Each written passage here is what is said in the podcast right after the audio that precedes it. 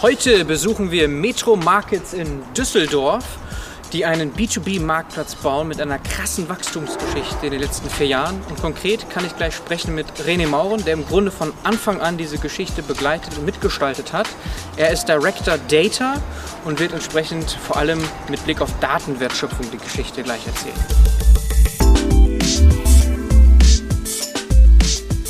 Hallo René!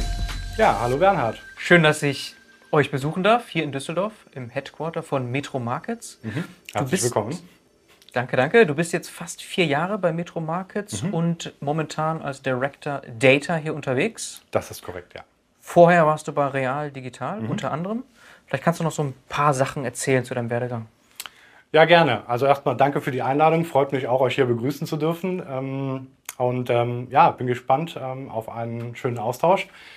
Zu meiner Person, ich bin René, bin 42 Jahre alt. Ähm, mein Werdegang hat klassisch gestartet in der Informatik, äh, Informatik studiert und schon während des Studiums habe ich eigentlich so meine Liebe für alles, was ähm, internetbasiert ist, entdeckt. Ja? Ähm, ich habe verschiedene Ausflüge irgendwann mal in die klassische Softwareentwicklung gemacht, also so äh, Programmierung von Bestückautomaten für die Industrie und solche Geschichten und ähm, bin dann aber schnell zu dem Schluss gekommen, dass ich viele Dinge entdeckt habe, die mich nicht so interessieren und äh, auf der anderen Seite dann äh, Dinge entdeckt haben, eben Internet, browserbasierte Software, digitale Modelle, Webseiten, die äh, einfach so ein bisschen meine, meine Passion triggern. Und ähm, bin dann ähm, zunächst quasi, das war dann so 2007, 2008, ähm, zu einer Agentur gegangen, ähm, eine Agentur mit einem eigenen Softwareprodukt und habe dort im Bereich Professional Services, also im Projektgeschäft,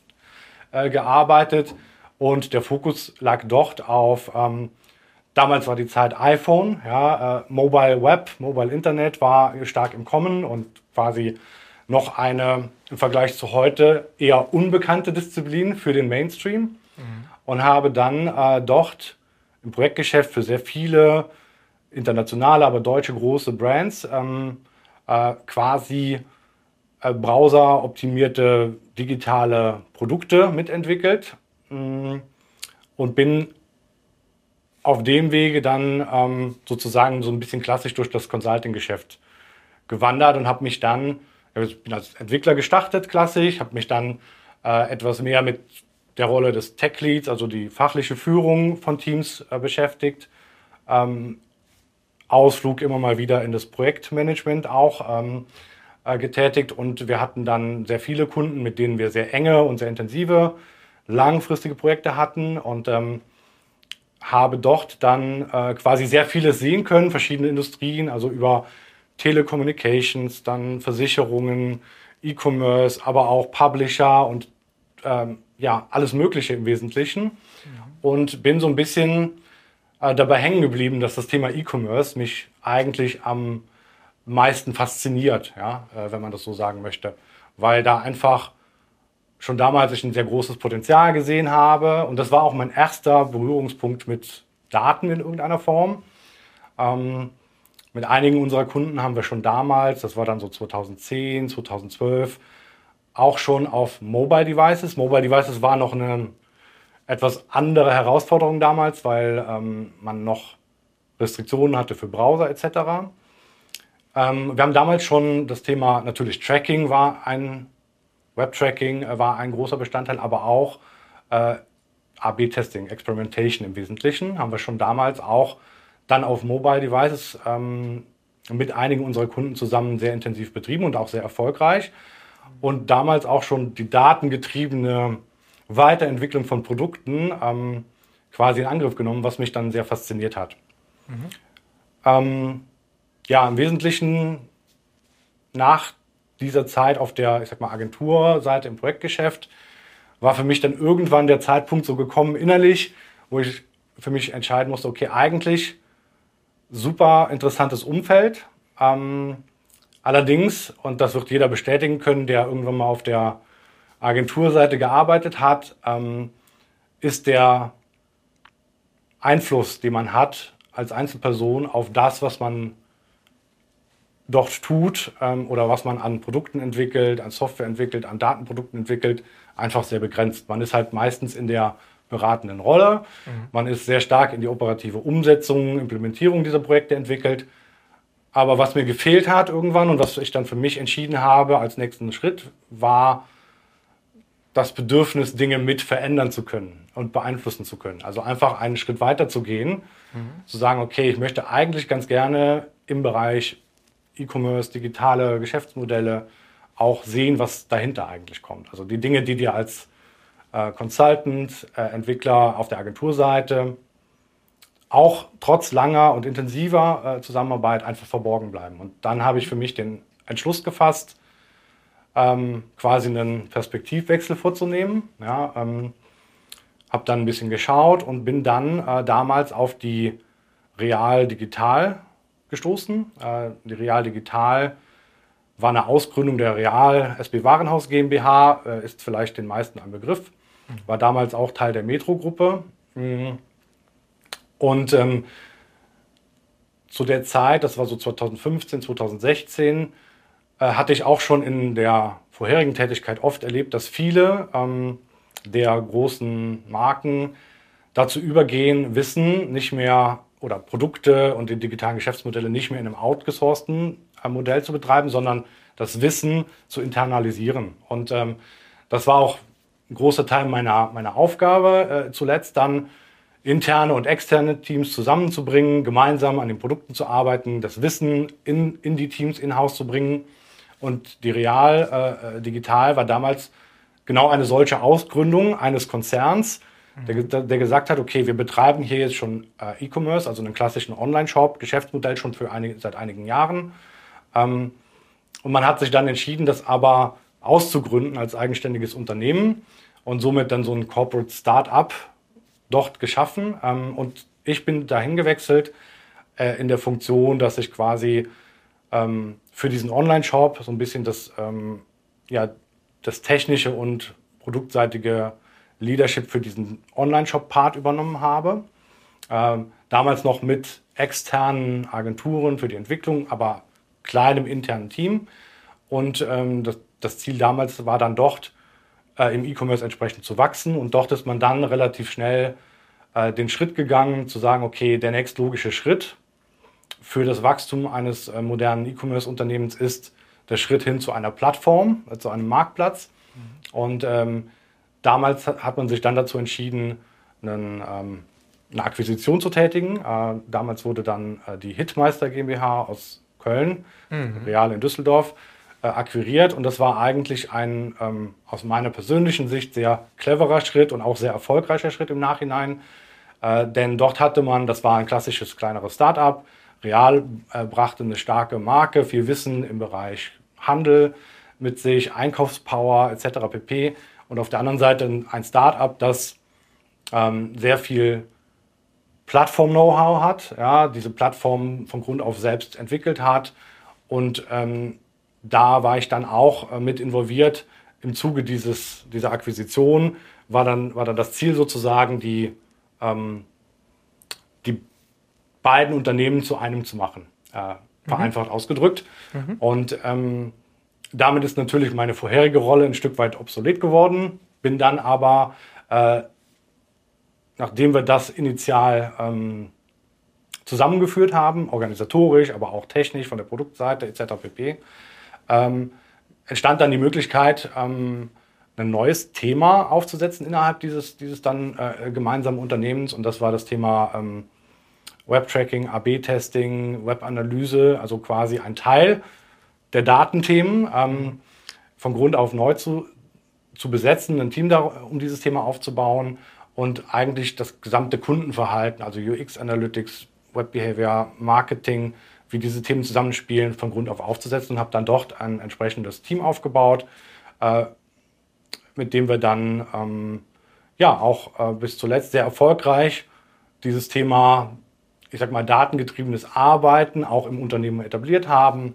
und ähm, ähm, Fortschritte gemacht haben. Dann ähm, bin ich vor dann nunmehr fast vier Jahren, ähm, oder ich glaube, nächsten Monat sind es dann vier Jahre, als es dann hieß, die ähm, die Aktivitäten in der Real Digital waren äh, durchaus so erfolgreich, dass es die Awareness in der Metro-Gruppe ähm, bekommen hat. Also man hat sich gefragt, okay, wie können wir denn ein solches Modell, also ein Marktplatz, digitales Markt, Marktplatzmodell, ähm, jetzt nicht nur für unser Real SB Warenhaus oder Real Digital und damit das B2C-Geschäft ähm, etablieren, sondern die Frage war dann, die Metro möchte sich auf den Kern ihrer Marke und den Kern ihrer ähm, Herkunft äh, fokussieren. Wie können wir ein solches Modell auch für unser Kernbusiness sozusagen äh, erfolgreich aufbauen?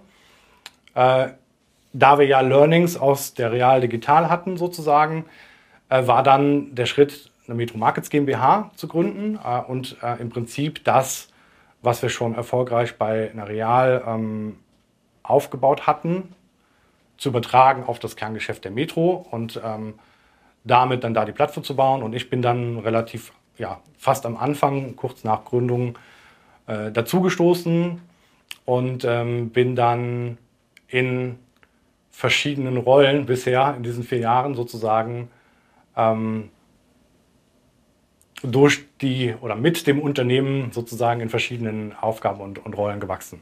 Mhm. Genau. Hm. Ja, das soweit war der erste Teil davon dann wesentlich durch den Aufbau der ganzen Strukturen geprägt. Und wenn wir noch über Metro Markets reden, dann vielleicht dazu ein bisschen mehr. Äh, am Ende bin ich jetzt seit eineinhalb Jahren ähm, sehr stark darauf fokussiert oder hauptsächlich darauf fokussiert, alle Themen rund um die datenbasierte Wertschöpfung bei der Metro Markets äh, zu verantworten und habe dort auch entsprechend dann jetzt die Bereiche Data Engineering, Data Analytics, Data Science äh, in meinem Verantwortungsbereich und wir arbeiten zusammen mit der gesamten äh, Company, also mit dem gesamten Unternehmen und allen Bereichen, die wir haben, daran tatsächlich ja, Mehrwert aus Daten zu generieren. Ja, und was das dann im Einzelnen heißt, das kann sehr unterschiedlich sein. Dazu mhm. kommen wir dann bestimmt auch noch. Ganz genau, deswegen passt das aber hervorragend auch in den Datenbusiness-Podcast rein, natürlich. Und wir haben gehört, also zusammenfassend, also sehr viel Führungsverantwortung mhm. bei dir schon lange gewesen, schon mhm. damals bei Real, hast du gesagt, Technical Lead, mhm. Program, Project Management, alles dabei, bis heute bei Metro Markets. Ja. Und einen Punkt fand ich auch interessant, dass du miterlebt hast, diesen Shift zu intern. Mhm. Denn im Grunde, was bedeutet das?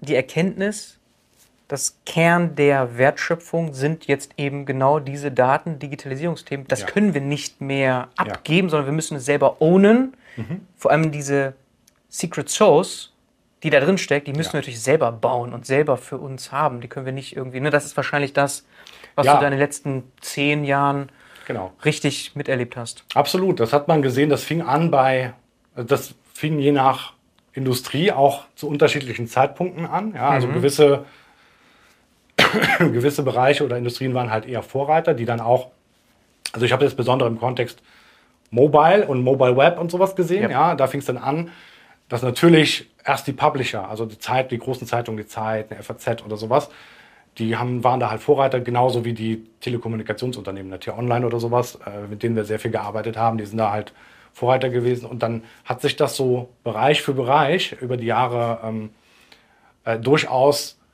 ja, sehr deutlich gezeigt, dass, dass tatsächlich ähm, ein Kernbaustein zum Erfolg ähm, ist, dass man gewisse zentrale, äh, ja, dass das Wissen um diese, ich sag mal, in Anführungszeichen neuen Bereiche auch intern ja. zur Verfügung hat, um, um sie auch entsprechend detailliert mit den bestehenden, vielleicht schon bestehenden Geschäftsmodellen, den Herausforderungen der Transformation äh, entsprechend zusammenzuführen und, und doch dann, ähm, ja, und damit will ich gar nicht sagen, dass das nicht auch mit externen Partnern sehr gut funktioniert, ja. Mhm. Ähm, für mich persönlich war es aber dann tatsächlich so, dass, dass ähm, ich das super interessant fand, diese Entwicklung mit zu beobachten und dann auch Teil dessen zu sein, sowohl von der Beratungsseite als auch nachher dann äh, die Produktseite, weil ähm, das war am Ende mein Entscheidungskriterium auch, diese, diese, diesen Weg zu gehen. Mhm. Denn ich habe natürlich auch, ich sag mal, die klassischeren Konzernstrukturen gesehen ähm, zuvor und damit konnte ich mich nie so persönlich sehr identifizieren, ja, sondern so ein bisschen diese Mischung aus einem Start-up, äh, Outsourcing, Corporate Startup, das war für mich einfach, wo ich gesagt habe, ja super, das ist, hat so das Beste beider Welten. Mhm. Und äh, da gibt es auch sehr viel zu tun und das war der Grund, warum ich gesagt habe, das ja, ist absolut ein Match für mich. Mhm. Das ist ein spannendes Thema. Du hast ja auch Wachstum eben erwähnt. Ihr habt gerade einen Milestone erreicht, mhm. 100 Millionen Euro Jahresumsatz. So ein Wachstum geht eben auch nur mit Gesamtwachstum. Das heißt, wir sind in so einem Hypergrowth, könnte man das wahrscheinlich so nennen, Setup hier unterwegs. Durchaus, ja. Was ja normalerweise Startups, Scale-Ups für sich beanspruchen. Mhm. Und hier sind wir eingebettet in einem Konzern. Vielleicht kannst du das nochmal so ein bisschen besser beschreiben, also mhm. wie du da drauf schaust, denn du kennst ja beide Welten. Ja, äh, vielleicht macht es Sinn, damit, damit zu starten, wie, wie die Metro Markets sozusagen zur Metro-Gruppe passt, weil das, glaube ich, ganz wichtig ist äh, zu verstehen, äh, den Kontext etwas zu verstehen. Also die, die Metro-Gruppe wird wahrscheinlich den meisten der Zuhörern, äh, insbesondere in Deutschland oder eigentlich fast jedem ein Begriff sein. Ja? Mhm. klassisch ein Großhändler, ähm, klassisch verschiedene Geschäftsmodelle. Das eine ist der Cash-and-Carry-Business, das andere ist ähm, das sogenannte Food Service Distribution, also die Belieferung, regelmäßige Belieferung mit Lebensmitteln für äh, Restaurants etc. pp. Und dann gibt es einen dritten Teil, der digital ist. Und ähm, nun ist es so, dass bei, bei dem Thema Wachstum, Startup, Corporate Startup ähm, es gewisse Herausforderungen immer mal wieder gibt. Und das habe ich nicht nur bei einer Metro-Gruppe, aber auch, man hat es überall gesehen. Die Herausforderung ist eigentlich, wie schafft man es eigentlich, ein digitales Geschäftsmodell mit, dem, mit der Geschwindigkeit, der Flexibilität, ähm, und all den Benefits, die damit kommen, ähm, innerhalb eines Konzern oder innerhalb der Konzernstrukturen zu etablieren. Und ähm, dabei war für uns ganz wichtig, und das war eines der Learnings, die wir auch bei einer Real Digital gemacht haben, zu sagen, okay, wir haben einfach andere, wenn wir ein digitales Geschäftsmodell bauen möchten und erfolgreich etablieren möchten, dann gibt es einfach Unterschiede zu dem, wie das klassischerweise in einem Konzern äh, funktioniert. Ja, also reden wir nur von Growth und ähm, Wachstum.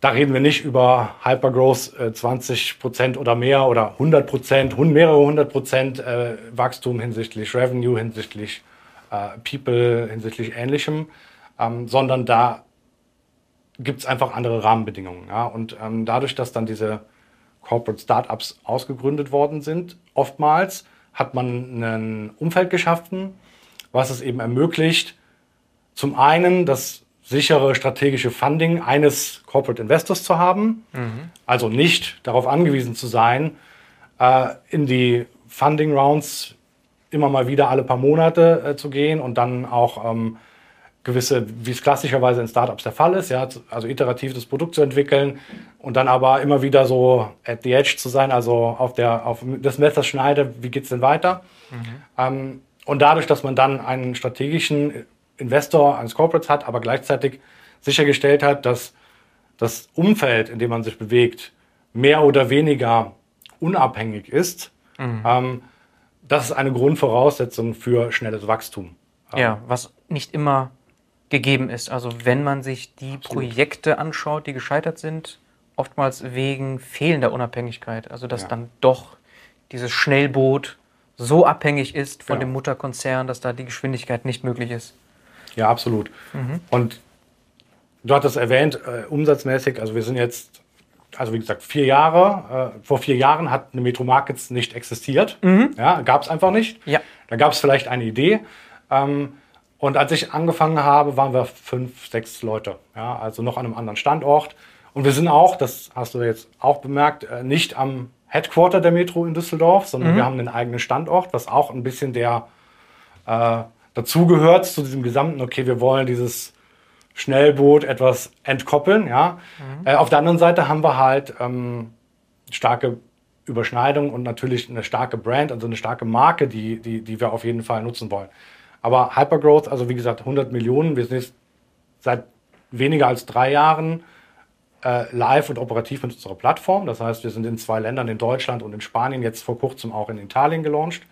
Mhm. Äh, das ist natürlich schon eine sehr gutes ähm, Entwicklung, was den Umsatz über unsere Plattform angeht, aber auch dann den hinsichtlich der organisatorischen Strukturen. Also wie gesagt, ich war, waren wir fünf oder zehn Leute vielleicht am Anfang. Jetzt reden wir Metro Markets in total 650 Leute. Davon sind die meisten äh, intern, also wir haben natürlich auch ein paar externe Callcenter oder sowas. Also wenn wir über die intern reden, dann sind wir bei roundabout 500. Mhm. Natürlich ähm, nicht alle hier in Düsseldorf. Nicht alle nicht, ne? hier, nein, über zwei Standorte verteilt. Also einmal Düsseldorf, dann haben wir ein zweites Head Office in Palma de Mallorca. Mhm. Wir haben, ja, ähm, okay. ja, mhm. wir haben ähm, natürlich auch einige Standorte für die Logistik, also äh, Lager, Standorte äh, im Prinzip. Mhm.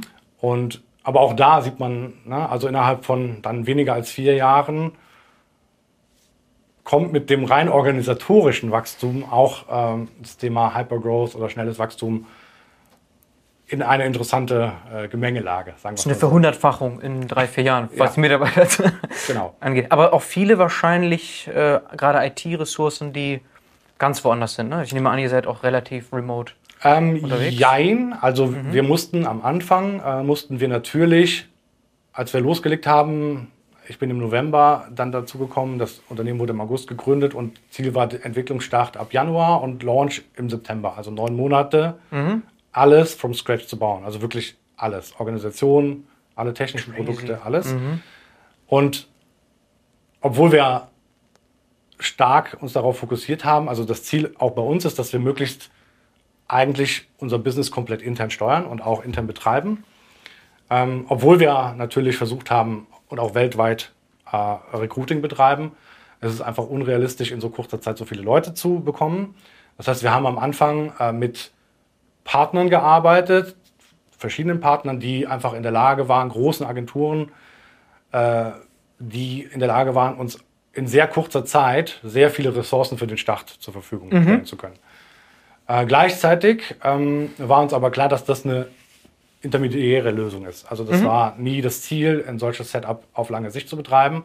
Das heißt, zusätzlich zu dem 0 auf 500 intern, ja, yes. hatten wir zwischenzeitlich 120, 150 externe Mitarbeiter, die aber mittlerweile fast alle durch interne abgelöst worden sind. Also mhm. äh, im Wesentlichen gibt es noch ganz vereinzelt ähm,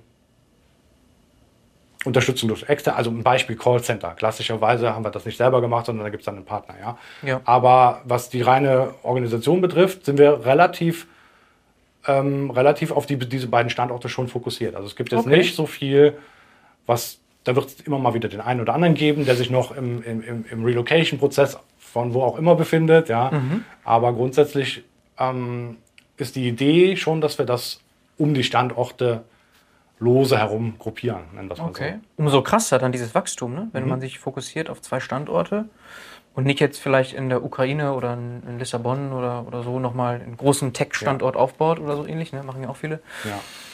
Okay, und was ist in Mallorca? Äh, Mallorca äh, ist eigentlich durch einen Zufall entstanden. Also tatsächlich, wir hatten damals, ähm, das ist jetzt eineinhalb Jahre her ungefähr, äh, in der Pandemie ähm, gab es andere Unternehmen, also Trivago sagt vielleicht auch dem einen oder anderen was, die hatten einen Standort ähm, in Palma de Mallorca und die Reiseindustrie war natürlich sehr stark gebeutelt mhm. durch die Pandemie.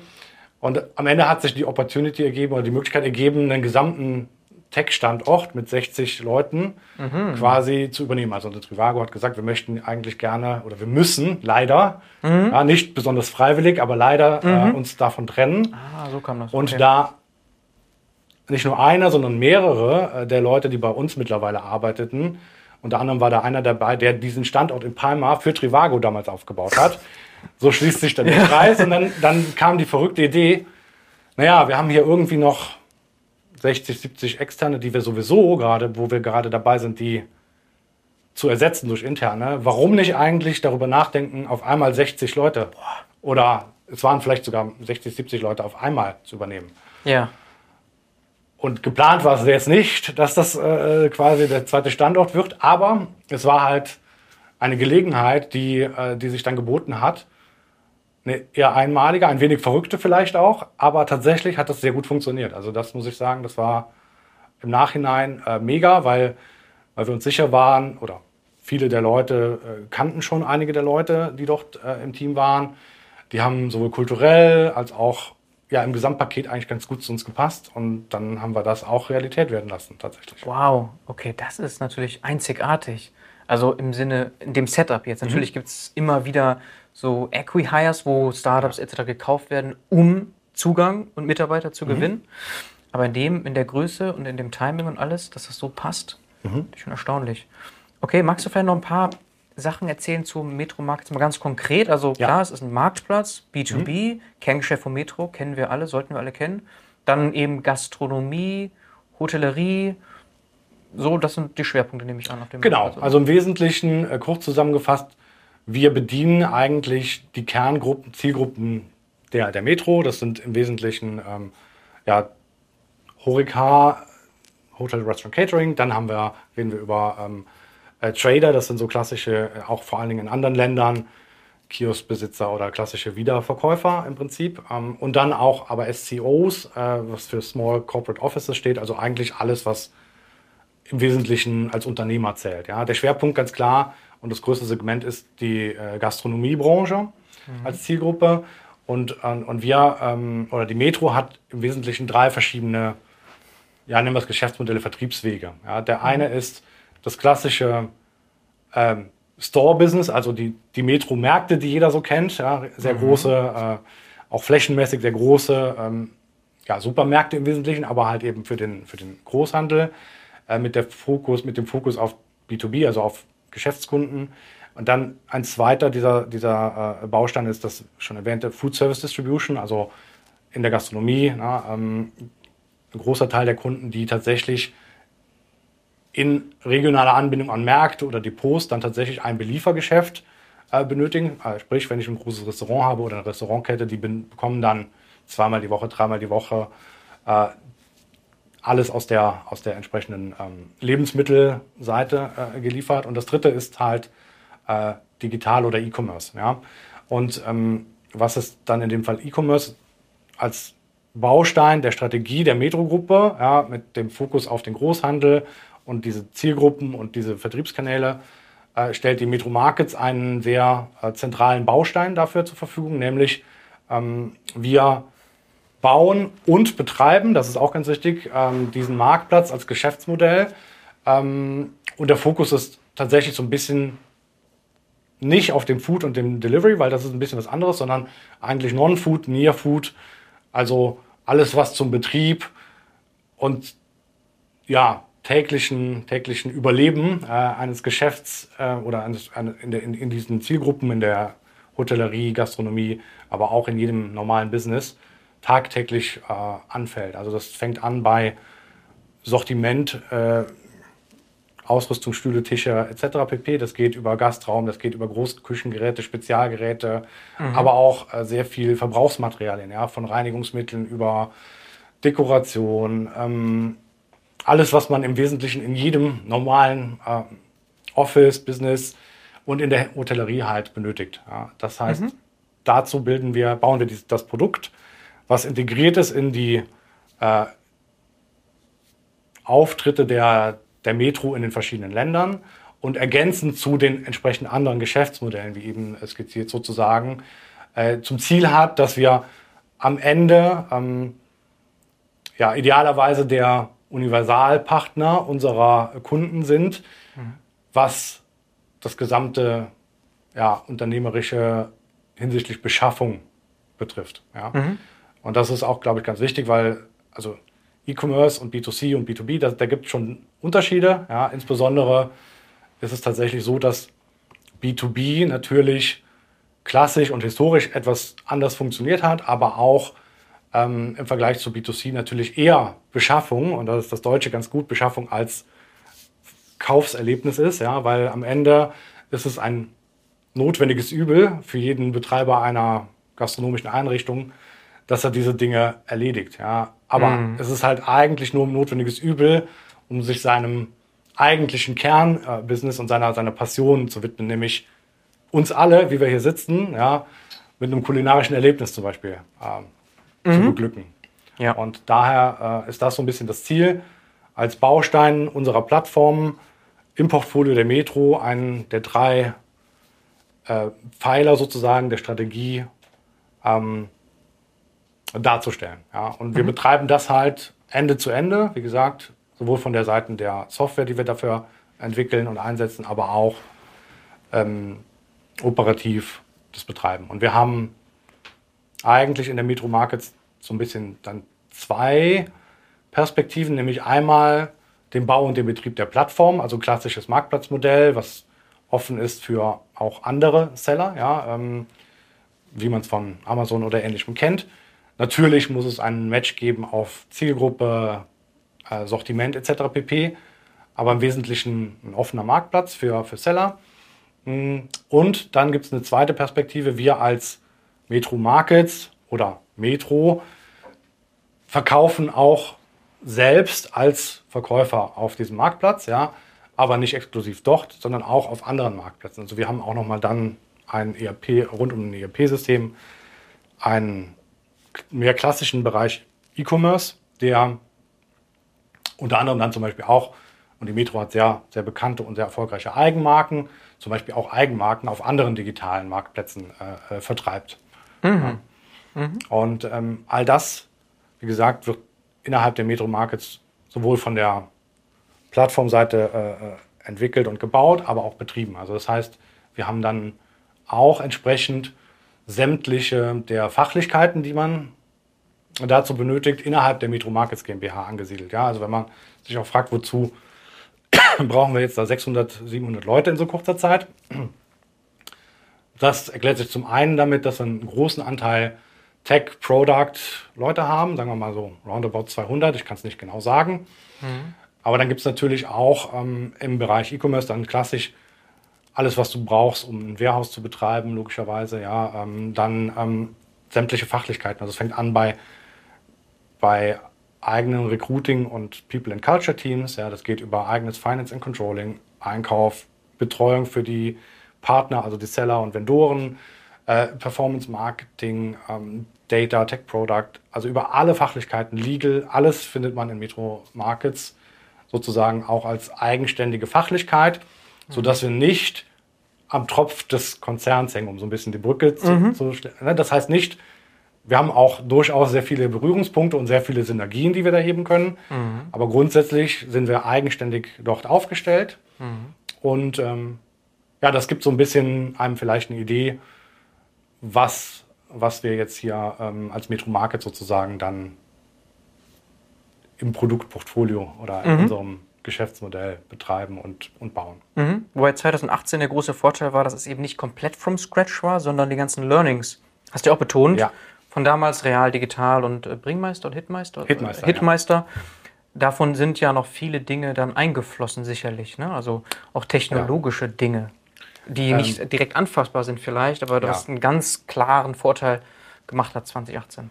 Absolut. Also insbesondere Learnings. Ja. Ähm, und wir haben uns auch bewusst dazu entschieden, also es hätte sicherlich auch Möglichkeiten gegeben, Teile der technischen Lösungen zu übernehmen. Ähm, aber wir haben auch sehr schnell erkannt, dass, dass es einfach ein anderes Umfeld ist. Also B2B ist das anderes als B2C. Äh, eine, eine Real Digital damals oder jetzt auch Kaufland, die sind dann, das war halt Deutschlandgeschäft ausschließlich, ja. International bringt es dann auch nochmal zu einer anderen Skala auch. Und wir haben dann ähm, im Wesentlichen genau diese Learnings übernehmen können, die ähm, meiner festen Überzeugung nach sehr hilfreich waren, mhm. ähm, eine klare Richtschnur zu haben. Ja? Also der Weg tatsächlich, wie er dann im Detail aussah, der war durchaus sehr durch Flexibilität und Unsicherheit geprägt, aber zumindest die Idee und die Learnings, also da konnte man auf etwas zurückgreifen, das durchaus, ähm, von dem man wusste, dass das kann so funktionieren. Mhm. Ja, und das hat ein normales Startup diesen Vorteil auch nicht unbedingt. Wenn wir den Vergleich nochmal ja. machen, danach war es Start-upig, also mit mhm. sicherlich Learnings und Anpassen. Ja. Aber man hatte so ein Fundament, auf dem man genau. von vornherein schon setzen konnte. Und du hattest gesagt, Non-Food, okay. Also hast du schon Beispiele gegeben, Teller mhm. und alles, was man so braucht. Ja. Aber es hat auch Food, habe ich gesehen. Also wenn man sich da reinklickt, genau. direkt, es gibt Kategorien, also es gibt auch sehr viel Food, aber ein Fokus ist eher Non-Food. Ja. Natürlich ist es so, dass so ein generelles Modell rund um Food einfach andere Grundvoraussetzungen hat. Also ich kann keinen frischen Fisch mit einem Paket versenden. Schwierig. Ja? Also jedenfalls so. nicht so, dass er noch. Also man kann es schon vielleicht, aber ist, ist das der Qualitätsanspruch? Nein.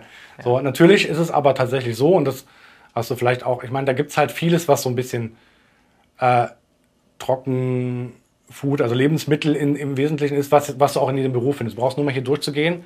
Kaffee, Tee, mhm. Snacks, ähm, rein, also ganz vieles, was, was dann irgendwo logischerweise auch irgendwie eine, eine Ergänzung ist. Das ist erst seit kurzem jetzt ähm, mit im Portfolio sozusagen. Äh, das ist noch so ein bisschen Testballon, ähm, aber das ist tatsächlich eines der, einer der logischen Schritte, Potenziale, wo man, wo man halt auch hingehen kann. Mhm. Ja. Mhm.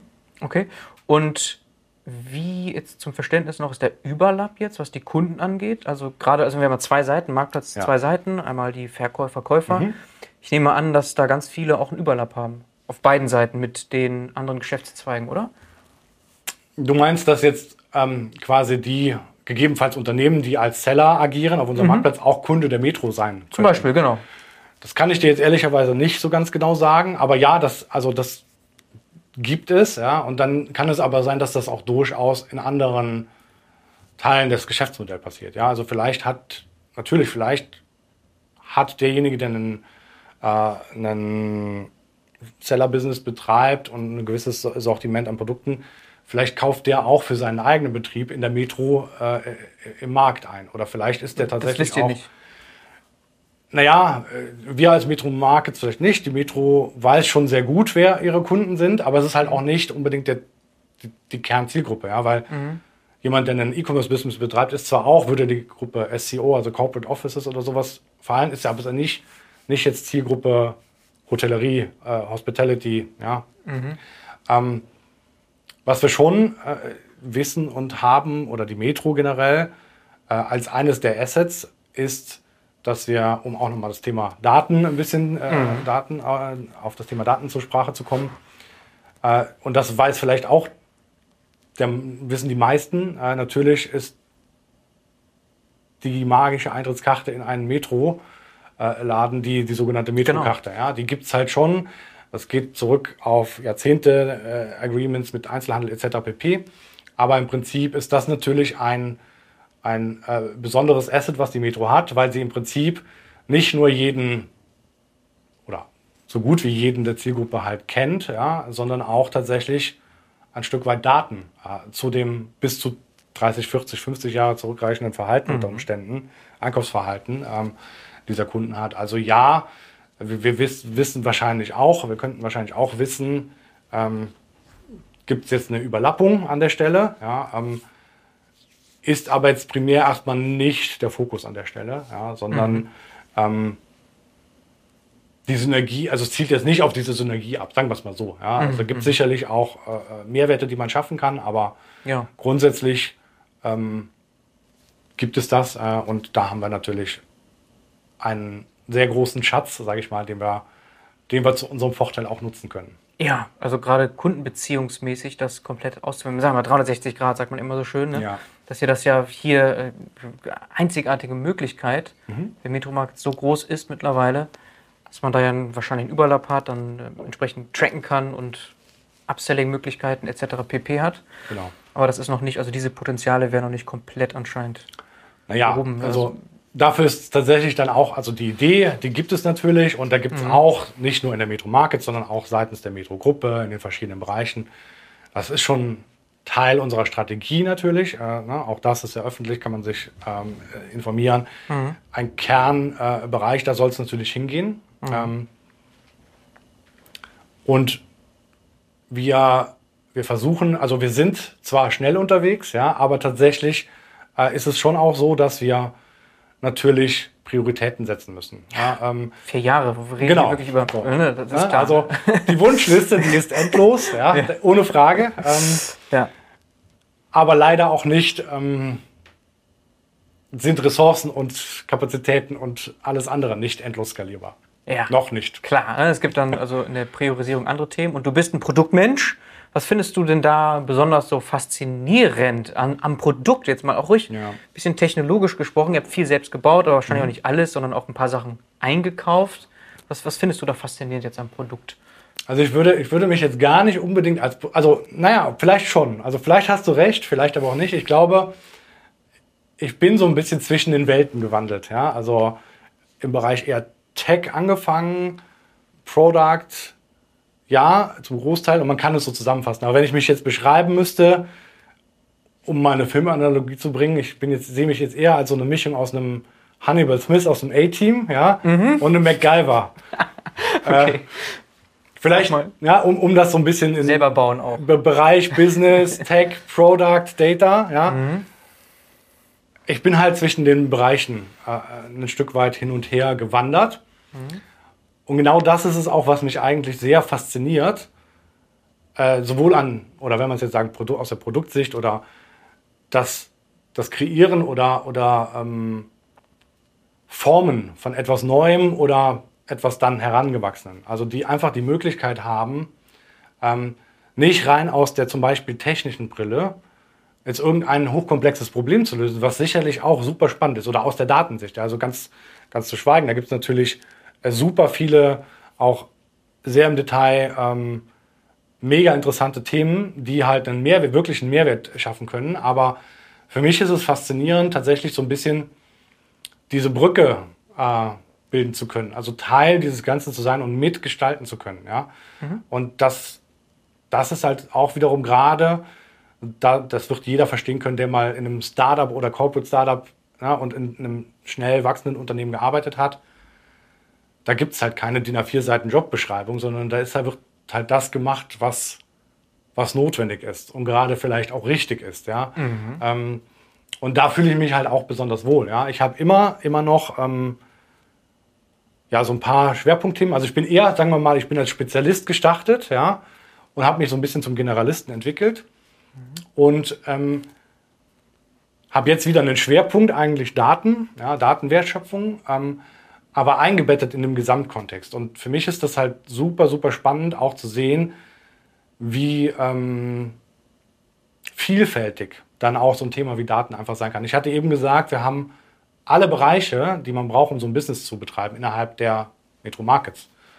Und mein, mein, meine Teams, die arbeiten halt auch wirklich mit jedem einzelnen dieser Bereiche mhm. äh, daran, einen Wert, einen Mehrwert zu schaffen.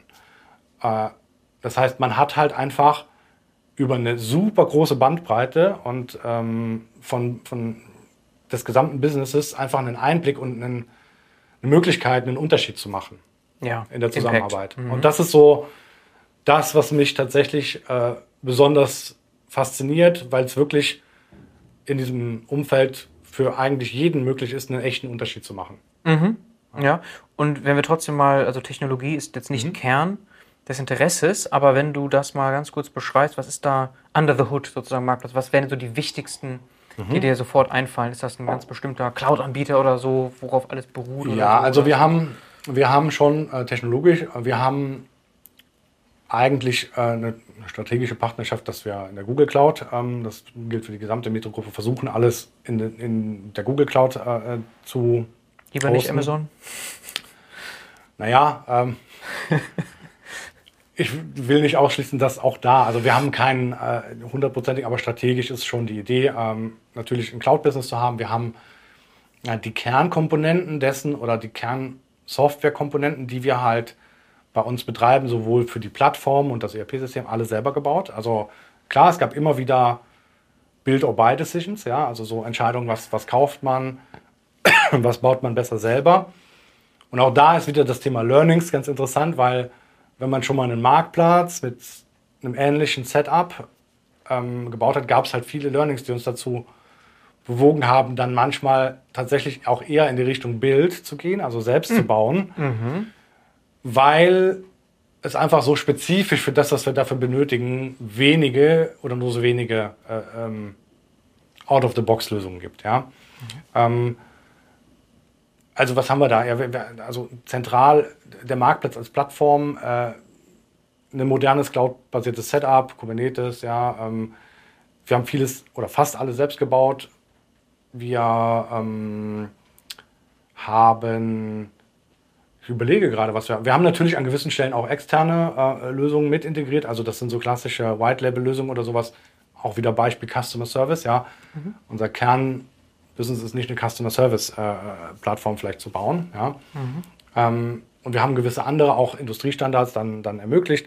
Aber die Kernkomponenten, das ERP-System, unser Marktplatz, die sind halt selbst gebaut. Und Krass. Mhm. wenn wir, wenn wir äh, ein bisschen in die Richtung Daten gehen, auch da haben wir, ähm, wir haben auf der einen Seite, eine Metro hat natürlich eine Corporate Data Platform, ja, also sowohl eine, eine eher, ich sag mal, klassische, etwas ältere, die aus dem ähm, Legacy-Geschäft stammt, ja, aber auch moderne cloudbasierte äh, Datenplattform, mhm. äh, aber auch andere Dinge wie Tracking-Geschichten äh, etc. pp. Und da haben wir uns dann dazu entschieden, dass wir bewusst einen, äh, wie soll man sagen, nicht einen nicht skalierbaren Weg am Anfang gehen. Also äh, das, das klingt jetzt erstmal etwas widersinnig, wenn man weiß, man möchte schnell wachsen und man möchte auch ähm, ja, möglichst gut aufgestellt sein für die, für die Zukunft. Mhm. Dann haben wir uns zum Beispiel äh, bei unserer ersten Datenplattform A dazu entschieden, okay, wir möchten uns nicht zu abhängig machen von einer sehr großen und in dem Umfeld des Corporate Business oder der anderen Geschäftsmodelle durchaus sehr ähm, clever und, und hilfreich aufgesetzten Struktur. Mhm. Wir möchten uns aber nicht bedienen, sondern möchten Unabhängigkeit äh, behalten, weil wir insbesondere, zum Beispiel beim Thema Daten, primär sicherstellen wollten, okay, wir möchten die Modelle der verschiedenen Produkte verstehen, wir möchten sicherstellen, dass wir Daten erfassen, verfügbar machen, auf möglichst in Anführungszeichen einfache Weise äh, modellieren und auch zu einem Teil äh, zu einem Self-Service, äh, sage ich mal, äh, Self-Service Insights bereitzustellen und haben uns dazu entschieden, weil es in den ersten Jahren darum ging, einfach nur mal das Business insgesamt und die Kernprozesse, also ohne ein Produkt, was am Markt ist, kann ich, dann fange ich auch mit meinen Daten nichts an. Haben wir gesagt, in den ersten Jahren, wir machen das Thema Datenplattform auf Sparflamme. Ja, also mhm. unter dem vollen Bewusstsein, das ist nicht skalierbar, das wird, das werden wir ersetzen müssen. Wir wissen nicht genau wann, Mhm. Vielleicht kommen wir damit ein Jahr über die Bühne, vielleicht zwei Jahre, vielleicht drei Jahre. Mhm. Aber wir haben etwas, wo wir auch, also wir hatten ein, ein virtualisiertes ein Logical Data Warehouse äh, im Einsatz, ja, wo wir mit, ich, ich sag mal im Wesentlichen zwei Leuten ähm, sämtliche Daten angebunden haben, modelliert haben und zur, zur, zur Nutzung zur äh, Verfügung gestellt haben. Mhm. Ähm, und unter dem vollen Bewusstsein, das wird, das ist absolut nicht etwas, das wir skalieren können, weil da gab es dann Challenges, das war rein, also Realtime wurde nicht unterstützt, das war sehr out of the box mit vorkonfigurierten, vorkonfigurierten Konnektoren für Datenbanken, für Third-Party-Systeme und so. Mhm. Aber warum haben wir das gemacht? Dadurch, dass wir fast alles der Kernsysteme selbst gebaut haben, war eines von Anfang an klar, es wird sich so schnell, werden sich Dinge ändern.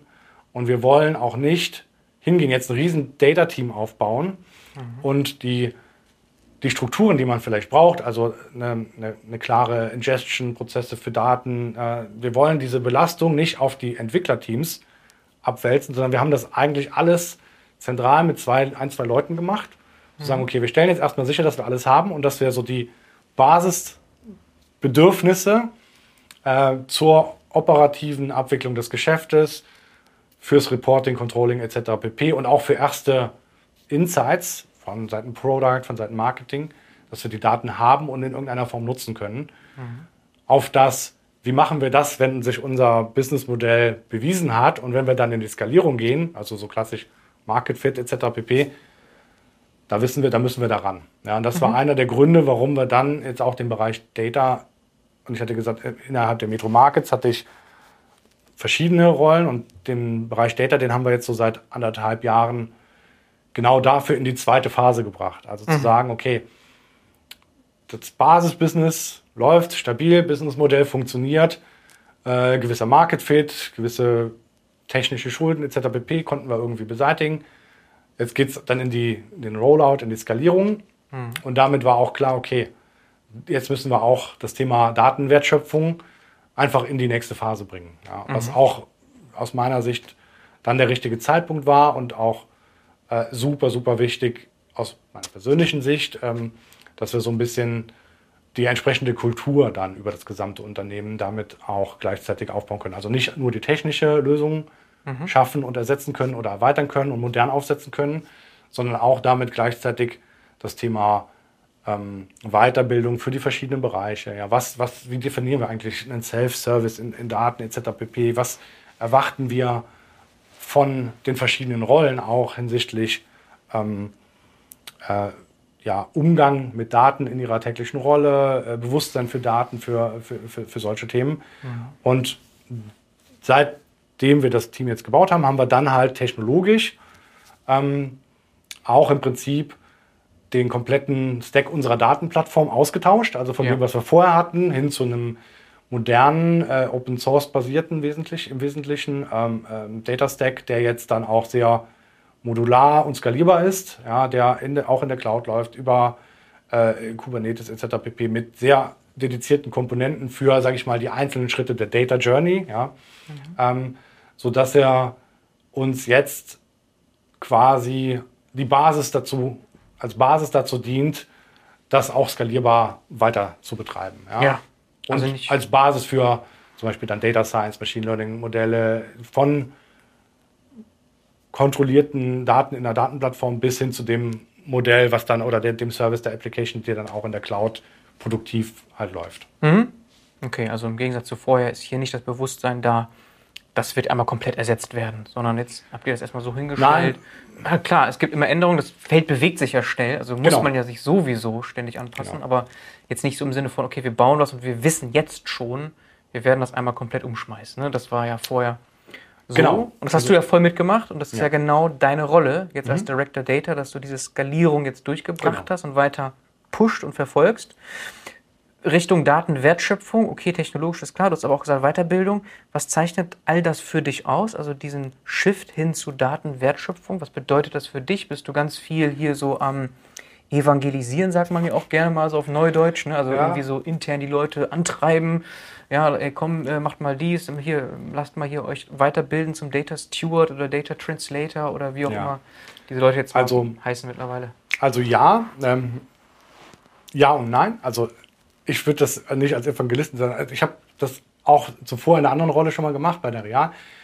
Das ist ein Stück weit Internal Sales, also so interne äh, Bewusstsein, Bewusstseinsschärfung und auch dann tatsächlich mit den verschiedenen Rollen so ein bisschen an der äh, Bildung hinsichtlich Datenwertschöpfung zu arbeiten. Und das ist für uns ist das super, super wichtig. Also wir verstehen uns im Bereich Data bei der Metro Markets nicht als klassische Service Unit, sondern wir sind Enabler.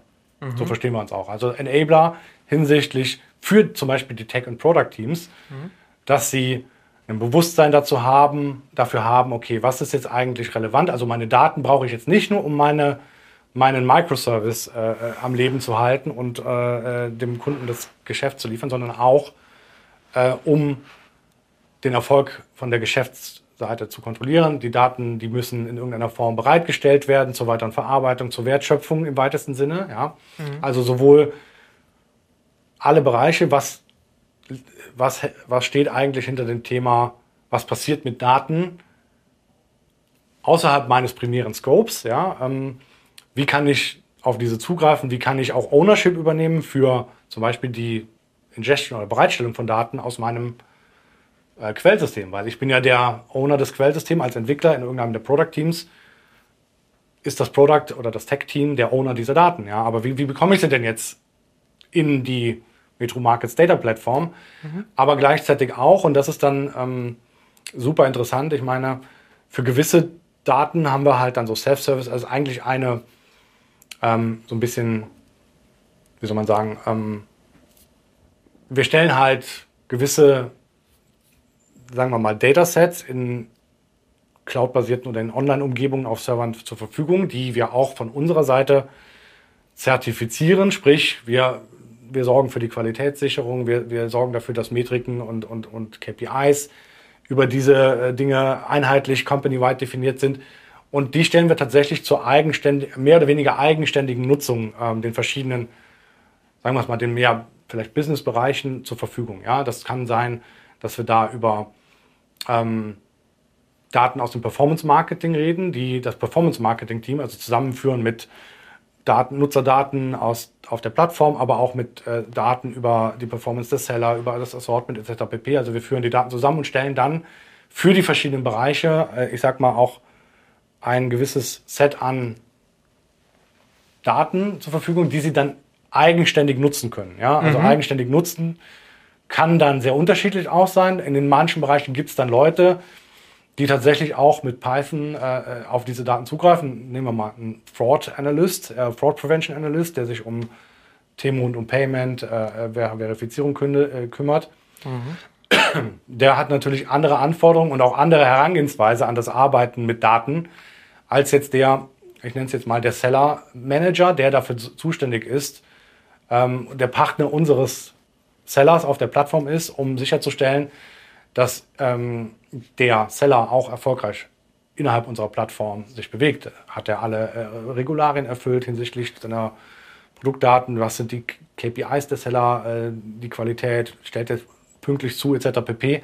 Und mhm. da haben wir halt so eine Mischung, wo wir sagen, okay, idealerweise gibt es Bereiche, in denen 90 Prozent der eher einfacheren und vielleicht auch komplizierteren Fragen eigenständig und ohne äh, dass, dass die Spezialisten aus dem Bereich Data auch beantwortet werden können. Und da müssen wir natürlich viel investieren in das Thema Ausbildung, ähm, Bewusstsein schaffen für den Leuten. Das fängt aber auch an bei der Definition der Rollen. Ja? Also, dass, dass wir mit den Bereichen sicherstellen, okay, die Erwartungshaltung ist auch ganz klar.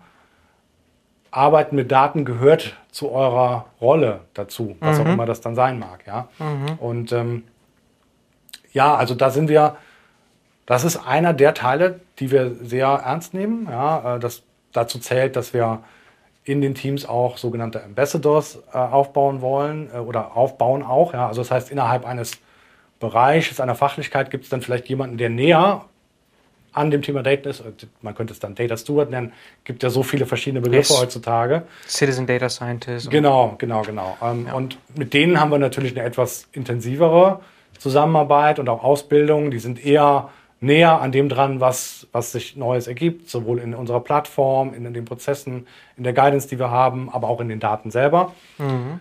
Aber ähm, genau grundsätzlich ist unsere Idee, dass Skalierung für die Datenwertschöpfung halt nur so funktioniert, oder na, nicht nur so, das ist falsch, sondern unsere Philosophie ist, dass es so funktionieren sollte, ähm, dass wir dieses Wissen auch innerhalb der verschiedenen Bereiche etablieren. Ja? Also ja, ansonsten es gibt natürlich auch andere Herangehensweise, äh, die dann sehr, sage ich mal, mehr klassisch serviceorientiert sind. Also man könnte auch sicher sagen, man kauft sich ein externes Team von Data Analysten, Data wo auch immer ein, ja, mhm. äh, und arbeitet dann eher, ich sag mal, sehr klassisch oldschool. Also ich, ich habe meine Fragestellung oder meine Requirements, werfe die über den Zaun, bekomme dann eine Antwort zurück. Mhm. Und wenn es nicht passt, dann das Ganze nochmal. Ähm, wir, wir persönlich glauben nicht, dass das der richtige Weg ist. Und äh, auch da hatten wir wieder einen Vorteil, denn natürlich, dadurch, dass wir bei Null gestartet sind, ja, konnten wir schon beim Aufbau der gesamten Teams ein Stück weit ein Augenmerk darauf legen, dass wir jetzt da vielleicht nicht bei gleicher Qualifikation denjenigen haben, der gar nicht versteht, was bedeutet denn Datenwertschöpfung, was also gar nichts damit anfangen muss. Und wenn man so eine Maturity Ladder, äh, also so die ja, Maturität zum Thema Datenbewusstsein irgendwie aufzeichnen würde, da gibt es halt niemanden auf der untersten Stufe, idealerweise. Ja? Also, mhm. ähm, und ich glaube, da hatten wir dann den Vorteil, dass wir schon ein Stückchen für die verschiedenen Bereiche auch darauf achten konnten, dass mhm.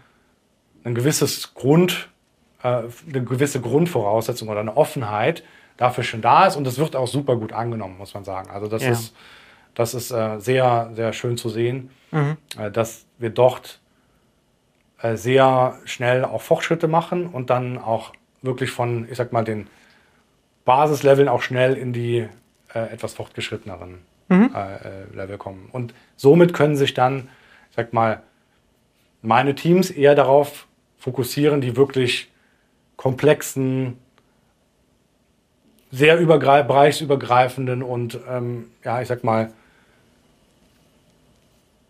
potenziell höherwertigen im Sinne von der Wertschöpfung, die dadurch entsteht, Themen widmen zu können. Größeren Impact, weil Größerer weiter ausrollbar. Genau. Für diese Enablement, ne, dass alle Abteilungen ja. daran partizipieren. Genau. Über Self-Service, das können irgendwelche Dashboards sein, whatever. Das kann genau. also ganz viel sein. Aber auch zwischendurch nehme ich an, so eine Art interne Beratungsleistung, ne, dass man Absolut. trotzdem Absolut. natürlich immer mal wieder wirklich Case by Case reingehen muss ja.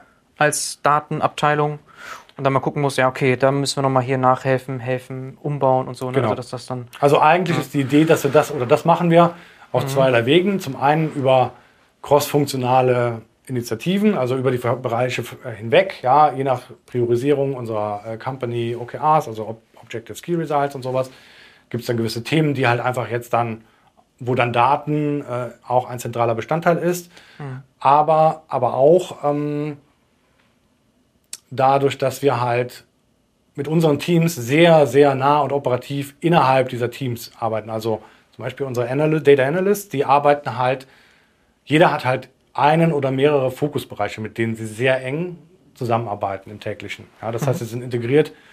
Es kann sein, äh, eine Kollegin, die arbeitet dann mit dem Bereich äh, CRM oder CDP, also wir haben auch eine Customer Data Plattform mhm. für CRM-Aktivitäten, E-Mail Automation etc. pp. Die wird aus unserem Data Plattform befüllt mit gewissen Daten. Ähm, und die Kollegin aus meinem Team, die arbeitet halt operativ sehr eng mit den Teams zusammen, die dann auch die Kampagnenaussteuerung machen, die Segmentierung machen, die Segmente dann auch wiederum mit Performance Marketing aktivieren. Ähm, und das ist für alle Bereiche so. Ja? Also egal, ob das jetzt der Commercial-Bereich ist, wo es darum geht, die Performance der Seller zu messen oder Tech and Product, da gibt es halt dann einen Product Analysten, der mit allen dieser Teams in einem oder mehreren dieser Teams halt sich zum Thema AB-Testing, äh, Datenwertschöpfung, Tracking, aber auch ähm, Datenmodell der darunterliegenden einzelnen Applikationen beschäftigt und so die Brücke bildet. Mhm. Äh, und das geht aus unserer Erfahrung oder aus meiner persönlichen Erfahrung auch nur, wenn man sehr eng an diesen Teams dran ist. Mhm. Okay, damit haben wir, glaube ich, ganz gut verstanden, was ihr und du speziell unter Datenwertschöpfung und Data Intelligence verstehst. Vielleicht kannst du da aber auch noch ein konkretes Beispiel geben. Also CDP hast du erwähnt. Was mhm. ist da gerade so das Wichtigste, wo du auch diesen Impact gerade siehst für dich? Also ja, ähm, grundsätzlich ist das Feld riesig. Ja? Also das fängt an ne, bei, bei, bei, bei globalen Supply Chain-Themen. Sehen wir alle im täglichen. Ja? Mhm. Und dadurch, dass, der, dass wir halt so eine vielfältige Bereiche oder so viele Bereiche haben, also das kann sein im Bereich Logistik etc. pp. Äh, CDP zum Beispiel, ja, absolut. Ähm, eine Customer Data Plattform hat ja zum Ziel eigentlich so wirklich auch einen vollumfassenden Blick auf die Kunden zu werfen, ja, und dann entsprechend ähm, Segmentierung zu bilden, diese für Marketing-Zwecke äh, zu nutzen, für Targeting, mhm. für 1 zu 1 Kundenkommunikation, aber auch darüber hinaus, ja. Und ich meine, das ist jetzt noch ein Stück, wo wir vielleicht ein bisschen in die Zukunft geblickt, aber ähm, wir haben natürlich einen sehr starken Blick darauf, wie äh, sich nicht nur der Kunde jetzt für Metro Markets ähm, quasi aus der Metro Markets Sicht auf unserer Marktplatzplattform entwickelt, mhm. sondern am Ende wollen wir eine Metro sein, ja. Und so treten wir auch nach außen auf. Das heißt, ein riesiges Potenzial sehe ich halt darin, ähm, und das zeigt sich auch in Zahlen, wenn wir verstehen, dass wir wie unsere, also die, die Bedürfnisse unserer Kunden halt richtig zu verstehen auf Basis von historischen Datenverhalten, die wir über die verschiedenen Kanäle hinweg haben und auch tatsächlich hin zu diesem Weg, dass wir ähm, den Kunden einfach ein umfassendes Portfolio bieten können. Egal, sage ich jetzt mal überspitzt, ja, was, was, der, was er an Gedanke hat, ich brauche das oder jenes. Okay, bei der Metro bekomme ich das. Mhm. Und äh, da sehen wir schon extrem große ähm, Mehrwerte primär erstmal äh, überhaupt zu verstehen, wie hängt das zusammen, ja, ähm, sinnvoll Rückschlüsse zu ziehen, was, was bedeutet das auch für die Zusammenarbeit dieser verschiedenen äh, Geschäftsmodelle, äh, klassisches Offline-Store-Geschäft, ja, Food Service Distribution, wie ergänzt sich das, äh, wo, wo müssen wir uns differenzieren, wo können wir Synergien heben, etc. pp. Und da gibt es halt super viel Potenzial, äh, wie wir das, diesen Schatz der Daten heben können. Mhm. Ähm, andere Beispiele. Ähm, nehmen wir mal, nehmen wir mal was ganz anderes, also äh, People Analytics. Ja, also natürlich ähm, in einem schnell wachsenden Unternehmen gibt es halt ein riesengroßes äh, Team, was sich damit beschäftigt. Ja, wir messen nicht nur Recruiting-Aktivitäten, aber auch äh, Kultur, Stimmung. Im, äh, na, da gibt es dann Tools wie ein Office Vibe, wo wir versuchen tatsächlich auch aus der People and Culture Seite Mehrwert zu schaffen, zu schauen, bieten wir das richtige Arbeitsumfeld, äh, wo gibt es Probleme, die irgendwie in den Teams entstehen, etc. pp. Auch da können wir dann datenbasiert, dass all diese Systeme, die Daten laufen in unserer Plattform auf, natürlich ähm, äh, mit der richtigen Governance oben drüber, ja, aber auch da äh, für, einen, für das Team People and Culture können wir halt einfach einen Mehrwert schaffen. Wie entwickelt sich die Metro Markets auch aus der, dieser Perspektive der Kultur als Arbeitgeber, ja, mhm. als Gemeinschaft, als Marke etc. pp. Wo sehen wir Herausforderungen mit auch Hiring? Müssen wir irgendwie, gibt es besondere Märkte, die jetzt besonders interessant sind? Was können wir irgendwie auch optimieren an den Prozessen, logischerweise? Ja. Mhm. Ähm, und so zieht sich das halt durch ganz, ganz viele Bereiche. Ein riesengroßer Bereich ist natürlich auch Performance Marketing, ganz klassischerweise. Klar, ja. Marketing. Absolut. Oder Content. Ähm, ja. Und dadurch, dass das im Prinzip alles ähm, an der Stelle dann zusammenläuft und entsprechend kombiniert werden kann, ja, je nach Use Case, ähm, gibt es da also ein schier unendliches Potenzial, äh, das man schöpfen kann. Ja. Die Herausforderung ist eher sogar, oder die größte Herausforderung aus meiner Sicht ist, wie passt das, was man dann gerade tut, zu dem Zustand, in dem sich der Business, unser Business gerade insgesamt befindet. Ja? Mhm. Also wie passt das zu unserer strategischen Ausrichtung, zum Plan, zum Businessplan? Warum tun wir gewisse Dinge jetzt und nicht später oder andersherum? Äh, das ist natürlich auch so ein Punkt. Ja? Ich bin ein super Fan davon, dass man dann datenbasiert auch Priorisierungen vielleicht äh, äh nehmen kann mhm. ja? und zu sagen kann, okay, Vielleicht kann ich dann tatsächlich mal einen Business Case auf Basis der Daten berechnen, um, um zu sagen, hilft uns das, eine Priorisierung vorzunehmen. Ja? Ist es vielleicht doch besser, jetzt in diese eine Richtung zu gehen oder gehen wir lieber in die andere Richtung zunächst mal? Mhm. Äh, kann den Leuten halt helfen. Also auch da kann die Wertschöpfung ja, sehr unterschiedlich aussehen. Ne? Da bist du auch involviert, also in diese Absolut. Entscheidungen, wie ja. das Business ausgerichtet wird oder wie ja. Datenwertschöpfung da verzahnt ja, wird. Und klar, also Marketing, Controlling und all diese Themen, Human Resources. Und aber so Richtung Produkt, da sammelt er ja auch mit jeder Transaktion letztlich mhm. Daten und, und Wissen. Fließt das auch ein, dass ihr irgendwie so so, okay, hm, ähm, zum Beispiel Richtung Eigenmarken, hast du kurz erwähnt, mhm. dass es Sinn macht, in bestimmte Richtungen zu denken, um die Marge anzuheben, klassischerweise natürlich, deswegen Eigenmarken, sowas? Absolut, klar, ne? absolut. Also ich meine, nicht nur für uns als Seller auf unserer Plattform, aber auch für andere. Also ne, das fängt dann mhm. an bei äh, Markt, sorry, dass ich so viele Anglizismen verwende, äh, Competitiveness, also wie, wie verhält sich eigentlich der Preis auch der Seller zum Angebot verfügbar am Markt etc. Das kriegen also, die Seller, also die kriegen so eine Art Wettbewerbsfähigkeits aggregiert Dashboard oder irgendwie so. Genau, also es mhm. gibt Benchmarks, es gibt okay. gewisse Insights, die wir auch den Sellern als, äh, zur Verfügung stellen. Mhm. Aber für Weil euch ist es natürlich auch. Für uns natürlich klar. sind wir auch ein, ein Seller und haben mhm. natürlich in, in, gewisser Weise dieselben Herausforderungen. Ja, da geht es darum, vielleicht mal die Rotation im, im Lager zu erhöhen, ja, äh, Saisonalitäten ähm, abzufedern. Ich meine, das ist halt bis, insbesondere jetzt Riesenthema mit der ganzen aus den Fugen geratenen Supply Chain Welt äh, etc. pp. Da gibt es halt Herausforderungen. Und ja, absolut. Also ganz klar, äh, bei diesen Themen greifen all diese Teams extrem auf die Daten äh, zurück, die wir halt haben. Ähm, sowohl in Kombination mit den Marketing-Spends, die wir halt haben, ja, äh, aber dann eben auch auf Transaktionen, Sortimentsteuerung etc. pp. Und nicht nur für uns selber als Seller, sondern auch zum Teil für andere Seller. Ja. Mhm. mhm. Gibt es schon äh, so eine Art Empfehlungssystem bei euch im Marktplatz? Irgendwie, wenn ich jetzt mich da durchklicke, dass ich gewisse andere Dinge empfohlen bekomme? Ähm, Recommendation Engine mäßig? Ja, ja. Wahrscheinlich ähm, das Personalisierung ist halt immer genau. ein großes Thema in allen genau. Shops und Marktplätzen. Ein großes, großes Thema, was man nicht sofort angeht. Ja. Absolut richtig, ja. Also es gibt, es gibt solche Dinge und auch da experimentieren wir. Also das ist jetzt, da gibt es, ich sag mal jetzt keine besonders fortgeschrittenen Machine Learning Modelle, noch nicht, mhm. ja. Äh, das Thema Data Science befindet sich so ein Stückchen im Aufbau jetzt mhm. bei uns. Also wir haben, wir haben erstmal so ein bisschen die Grundlagen geschaffen, ja, dass wir eine Plattform haben, die überhaupt ähm, in der Lage ist, dann auch diese Dinge zu bedienen. Und das kommt natürlich. Und da gibt es natürlich schon Recommendations, äh, die dann vielleicht eher regelbasiert sind oder ich sag mal relativ einfach, wo jetzt noch nicht in dem Fall groß Data Science dahinter steckt.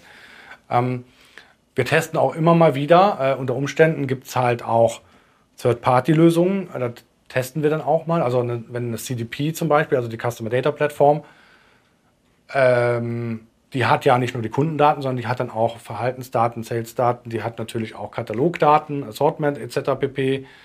Äh, die hat auch gegebenenfalls Transaktionsdaten, Customer Service Interaktionsdaten etc. pp. Und dann bietet so eine Plattform unter Umständen natürlich auch so einen, ich nenne es mal einen Out-of-the-Box-Modul an für Recommendations. Ja. Mhm. Auch sowas gehen wir dann schon mal an. Da sind wir dann nicht selber im Driver Seat, also wir sind nicht selber derjenige, der die Logik dahinter ownt, aber es ist halt immer äh, wieder so dieses Make or Buy. Mhm. Es macht halt unter Umständen mal Sinn, diesen Weg zu gehen und zu schauen, schafft das einen Mehrwert, ja oder nein? Lohnt es sich vielleicht selbst in diesem Thema das zu incentivieren und da äh, oder, oder zu intensivieren?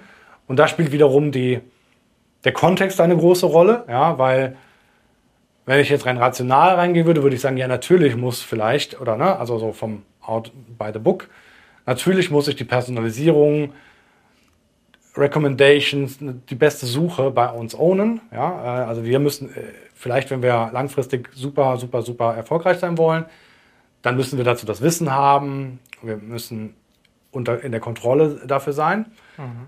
Auf der anderen Seite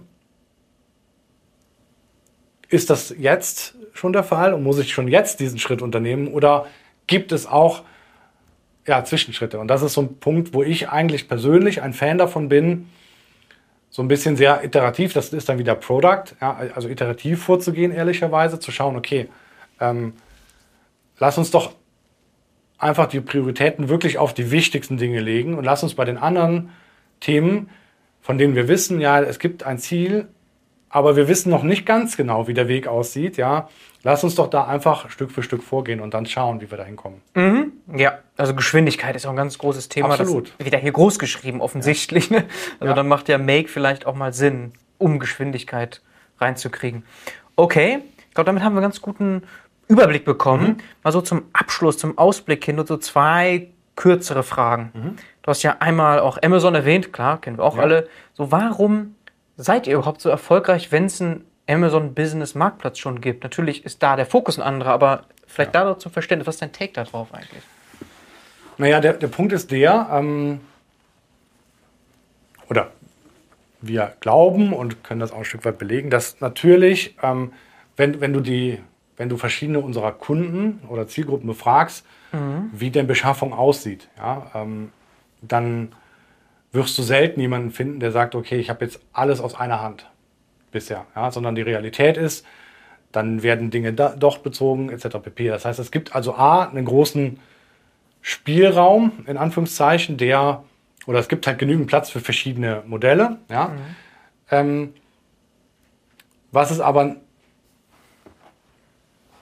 wenn, du dir auch einen Amazon-Marktplatz auch den, den, den B2B-Part anschaust, dann ist der äh, schon in einer anderen Skala und vielleicht auch eher nicht so auf eine spezielle Business-Zielgruppe fokussiert. Ja? Also der Fokus macht Der Fokus macht einen okay. riesengroßen Unterschied mhm. in Kombination mit dem schon vorhandenen Kundenzugang. Ja, ja weil die Metro-Gruppe hat natürlich einen enormen äh, Zugang zu der Zielgruppe. Ja. Und Brand, also wenn die nicht schon die da Brand sind. Brand ist einfach ein ja. mega ähm, Mehrwert äh, an sich schon, ja. Mhm.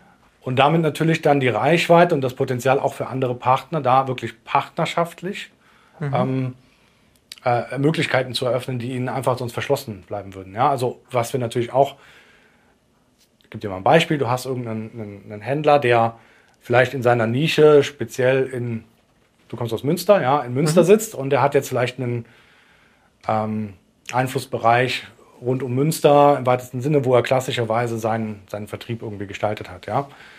Ähm, vielleicht auch schon E-Commerce, aber wir können natürlich zielgruppengerecht seine Produkte nicht nur in Deutschland, ganz Deutschland äh, vertreiben, sondern perspektivisch eben auch cross-border. Also zum Beispiel, äh, das ist auch einer der, der Grundgedanken, dass wir natürlich nicht nur in den Märkten sind, sondern auch Synergien über die Märkte halt heben wollen. Ja? Das heißt, damit hast du natürlich auf einmal einen ganz anderen Zugang, sowohl von der Kundenseite als auch von der Sellerseite, auf ein breites Sortiment mit dem Fokus auf, auf die Zielgruppen.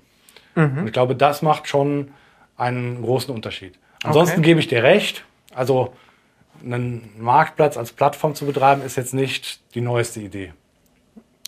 Genau, und die Frage immer so, warum so erfolgreich? Weil ihr seid ja so erfolgreich. Und dann stellt sich die Frage, warum eigentlich? So, ne? Das ist, was ist da ja. das Geheimnis? Und das sind halt mehrere Dinge, die da zusammenkommen, sicherlich. Technologie, Marke, Kundenzugang, Daten etc. Das sind also mhm. viele, viele Punkte, die da zusammenkommen. Es ist aber nicht so, dass die Seller exklusiv bei euch sind. Das bestimmt nicht, nein. oder? Die nein, sind nein. Äh, je nachdem, warum auch, ne? Die könnten ja alle Kanäle nutzen, um Absolut, Umsatz ja. zu generieren, aber die sind vielleicht dann besonders gerne bei euch. Also wenn der Umsatz stimmt. Ja, also die, ja so die, die sein, ne? Entwicklung, ne? äh, wenn wir, wenn wir, wenn wir äh, uns anschauen, zum Beispiel, wie viel Umsatz kommt jetzt über die Seller, ja, mhm. wie viel Umsatz kommt über uns als Seller, ja. da sind wir auf einem guten Weg kann jetzt keine, ich möchte jetzt keine genauen genau Zahlen, Zahlen, sagen, aber äh, das ist auch super, äh, also ist auf einem sehr guten Weg, ja. Ähm, und vor allen Dingen hat es sich auch bewährt über schwierige Zeiten. Ja, also die Pandemie, äh, um wieder als Beispiel zurückzugehen, ne? also eine der am härtesten getroffenen Branchen war natürlich die Gastronomie. Ja, so. heftig, klar, alles dicht. Unsere mhm. Zielgruppe, ja. Auf der anderen Seite hat sich dann auch dadurch für gewisse Seller oder auch für uns haben sich Opportunitäten ergeben. Ja? Denn der Fokus hat sich halt geändert. Ja? Man hat halt vielleicht nicht mehr ähm, jetzt so viel Verbrauchsmaterialien gekauft für, für, für äh, den Gastraum oder die Gastronomen haben nicht gerade ihre Terrasse renoviert vielleicht und neue, neue, 100 neue Möbelstücke gekauft, sondern es gab dann auch andere äh, Zielgruppensynergien für Hygieneprodukte, ja, von, von Spendern für Desinfektionsmittel über Masken logischerweise etc. pp. Raumreiniger und dann auch in großen Mengen. Ja, also da gibt es natürlich, das ist natürlich auch wiederum der Punkt, äh, selbst in einem Metro-Großmarkt kannst du halt gewisse Volumina nicht kaufen, weil der Platz ist begrenzt. Ja. In einem digitalen Modell mit auch nochmal dem Zugang zu weiteren Sellern kriegst du halt auch große Volumina. Ja. Mhm ein Beispiel, ich glaube, ein Kunde hat mal 70.000 Schnapsgläser bestellt.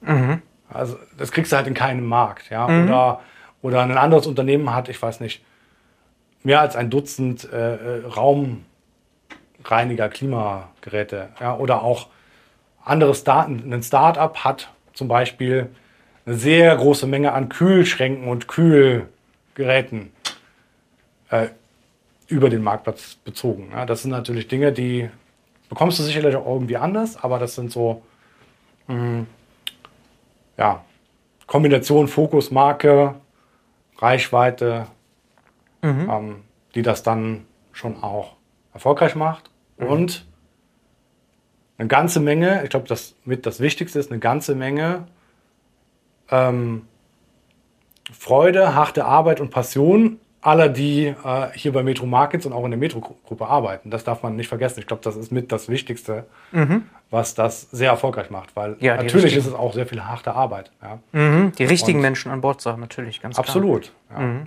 Das hattest du eben auch schon gesagt. Das war auch ein Vorteil, dass ihr von Anfang an ja auf bestimmte Dinge Richtung Daten achten konntet. Ne? Das wäre mhm. jetzt nur so ein Aspekt davon, aber Ganz klar. Und wenn wir sagen Marke, Metro muss man hier betonen, ist natürlich ja. eine Macht dahinter. Absolut. Was natürlich jetzt nicht leicht kopierbar wäre für ein anderes Startup mal ebenso. Ne? Auch mit anderen strategischen Investoren vielleicht im Rücken nicht so einfach replizierbar. Okay, verstanden. Du hast gesagt, schwierige Zeiten. Das wäre so meine letzte Frage, nämlich, ja klar, Pandemie war eine sehr, sehr schwierige Zeit. Wir haben aber insgesamt momentan eine schwierige Zeit für E-Commerce. Mhm. Natürlich, weil wir zumindest in einigen Bereichen eine sehr starke Phase hatten wiederum für E-Commerce im Vergleich fällt es jetzt halt besonders auf, dass wir kein Wachstum mehr haben oder ja, mitunter einfach sogar schrumpfen im E-Commerce-Bereich. Ja. Wie guckst du, wie guckt ihr da drauf? Also ich persönlich, ähm, also ich habe da eine persönliche Sicht zu und ja, ich gebe dir recht, das ist natürlich, das äh, besondere Wachstum ist ein Stück weit jetzt eingetrübt, das sieht man überall, ja. Ähm, aber ich glaube, der wichtige Punkt ist, dass man nicht den klassischen Endkunden B2C E-Commerce mit dem B2B E-Commerce vergleichen darf. Mhm. Und das ist das, was mich auch sehr positiv stimmt, ja. Denn der Schritt hin zu auch die Digitalisierung der gesamten Kundengruppen, der ist einfach unausweichlich, der, der findet statt, der wird gelebt. Und E-Commerce im B2B-Umfeld ist halt tatsächlich Beschaffung. Und da geht es halt dann auch viel um wirklich Convenience. Also es ist halt weniger der, ich stöbere jetzt in Fashion Shop XY und könnte ja mal eine neue Hose kaufen oder vielleicht auch nicht. Mhm. Bei uns geht es eher darum, ein Grundbedürfnis zu befriedigen. Ja? Also ich habe keinen Putz, mein Kühlschrank ist kaputt, ich brauche einen neuen. Mhm. Ähm, ich, das sind einfach, das ist eine etwas andere Motivation. Und da ich davon auch, also ne, das ist, das zeigt sich, dass das auch funktioniert. Das heißt, das ist ein, äh, da gibt es schon noch Potenzial, dann gibt es eine Kombination. Ich meine, wir haben natürlich auch direkten Zugang mit, mit ähm, einem sehr großen Außendienst, äh, der, der da ist. Und am Ende ist das aus unserer Sicht des, oder aus meiner Sicht des E-Commerce dahingehend etwas anders aufgestellt, weil wenn wir davon ausgehen, dass irgendwann alles wieder wachsen will, normaler werden wird, ja, mhm.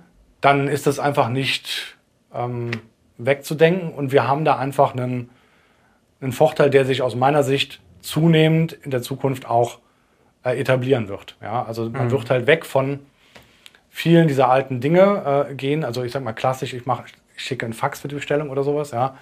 Und wenn wir es schaffen, da einen, einen kanalübergreifenden und geschäftsmodellübergreifenden äh, ähm, Blumenstrauß an Lösungen zu, zu bauen, der halt auf den Kunden zugeschnitten ist, dann hat das einfach mega viel Potenzial ähm, ja, für die Zukunft. Deswegen mhm. bin ich da ehrlicherweise bei aller globalen Pessimist, bei allem globalen Pessimismus sehr positiv gestimmt, ja. Was weiteres Wachstum angeht. Absolut. Also ja teilweise entkoppelt, muss man da sagen. Ja. Also ne, B2B, B2C ist ein wichtiges Entscheidungskriterium hier, Unterscheidungskriterium. Ja. Deswegen kann man weiterhin optimistisch sein, was das Wachstum auch angeht. Absolut. Ja, okay. Klasse, René. Wir müssen es natürlich noch beweisen. Ja, ja natürlich. Ihr müsst es beweisen. Das ist alles irgendwo mit einer Unsicherheit behaftet. Ja. Das ist auch in der Startup-Welt und das ist hier insbesondere auch sicherlich so. Aber du kannst da sehr optimistisch sein. Okay. Mhm. Klasse. Ich glaube, hier können wir es abschließen, René. Herzlichen Super. Dank. Ja, herzlichen Dank auch von meiner Seite. Ja, wunderbar.